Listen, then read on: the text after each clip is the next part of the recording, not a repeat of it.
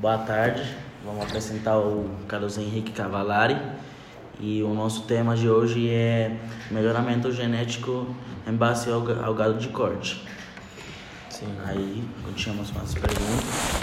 Aí a primeira pergunta é como fazer uma boa seleção de touros? Quais os critérios para seleção? Uma escolha né, de animais. É, né? isso, isso. É, bom, tem, tem dois princípios básicos, né? tanto a avaliação genética do, do indivíduo e também essas avaliações mais é, completa, né? passa por uma avaliação visual também. Né? Hoje no Brasil tem muito já é, mecanismos, né? tem muitas essas, avaliações, programas.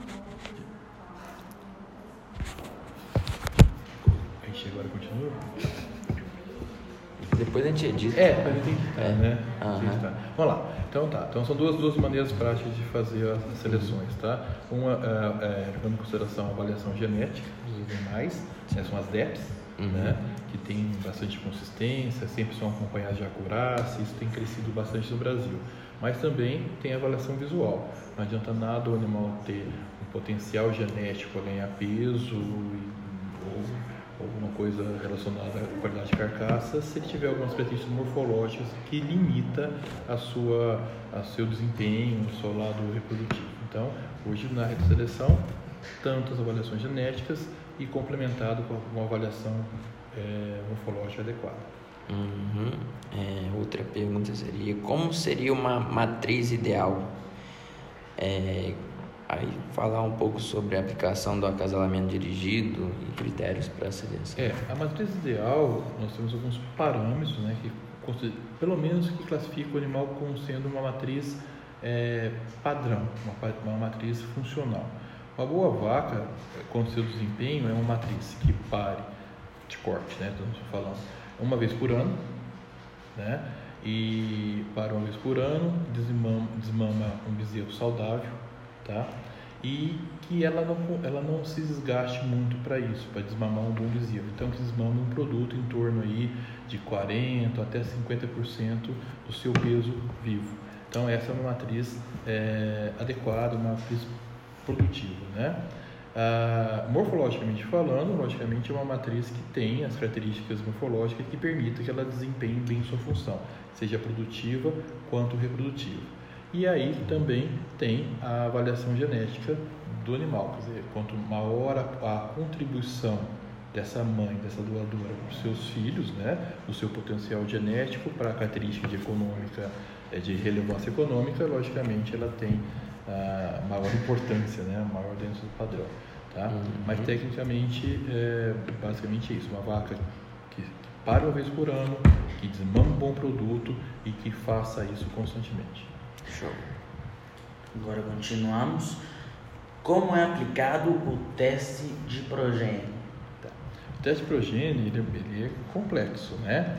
É, a estrutura do teste progênio, se, é, é a intenção dele, né? Ele, ele, é, ele é estruturado para que a gente consiga mais rapidamente identificar tourinhos que vão ser melhoradores, né? Porque hoje, você, se você fazer um- uma avaliação normal, natural de um touro, ah, você vai ter o resultado do desempenho médio dos filhos dele quando ele tiver 12, 13 anos de idade. Né? Demora muito tempo, a quantidade de filhos muitas vezes não é significativo, né? ou de baixa relevância, então você demora muito tempo. Bom, ah, no teste progênio, a intenção é você antecipar, testar touros jovens. Né? Você vai identificar os bons animais, os melhores animais com algum critério prévio, uma pré-seleção. Esses animais vão, vão ser eh, direcionados para algum local, alguma prova, alguma coisa, e lá são identificados dentro daquele grupo, ou através de uma prova de eficiência alimentar, ou através do- da simples qualidade do sêmen, algum quesito que faça uma nova reclassificação. Os melhores animais desses melhores animais são coletados o sêmen, né? Esse sêmen é distribuído de maneira é, a- a- equilibrada entre eles, tá? Ah, a- os seus filhos vão nascer e vão ser acompanhados. Então, isso, essa organização de, de você pegar tourinhos jovens, coletar sêmen, distribuir é, e, e- e controlar os filhos desses touros faz com que rapidamente você tenha informações é, consistente desses animais. Então, você consegue controlar a quantidade de filhas, filhos desse touro e a, a, a, a distribuição desses filhos. Então, animais jovens com muitos filhos e várias fazendas, você tem um resultado genético com alta acurácia. Então, é, isso é, é a concepção do teste progênio. Agora, é, o que é, que é preciso na hora de avaliar receptoras para usar? O que é preciso? O que se precisa? Bom, logicamente uma, uma receptora, é, a base né, da, da identificação dos animais, primeiro a parte sanitária, tá? isso é bastante importante. Né? A, a receptora tem que ter uma boa estrutura corporal, afinal de contas ela vai é, gerar um produto de, de alta relevância genética, né? então ela tem que ter uma estrutura corporal que permita né, o bom desenvolvimento dessa gestação e também ter uma boa habilidade materna também é fundamental. Tá? Ela que seja uma boa mãe, seja capaz de alimentar esse bezerro, sem excesso de uhum. leite, tá? mas que, que tenha essa, essa habilidade. Isso, essa que seria a próxima pergunta. Qual que seria esse tanto certo, assim, sem que ela seja prejudicada a campo e desmamasse um bezerro pesado? O leite, você fala? É. A quantidade de leite? É. Então, isso é um pouco polêmico, né? O bezerro uhum. precisa aí de 4, 6 litros de leite por dia. Logicamente, começa com 2 e vai aumentando, né? Uhum. Ele tem que ser um leite tal, uma produção de leite tal, que seja suficiente para o bezerro ter um bom desempenho sem ter diarreia do leite. Por exemplo, uhum. é, começa a ficar é, em amarelo, é, branco, né, ou amarelo, isso já indica uma diarreia, né, por excesso de leite. Tá? Isso é uhum. interessante. Então, um bom animal, logicamente, uma boa vaca tem uma boa habilidade materna. Também está incluso na habilidade materna não só a capacidade leiteira dela, tá? de produzir uhum. leite bezerro.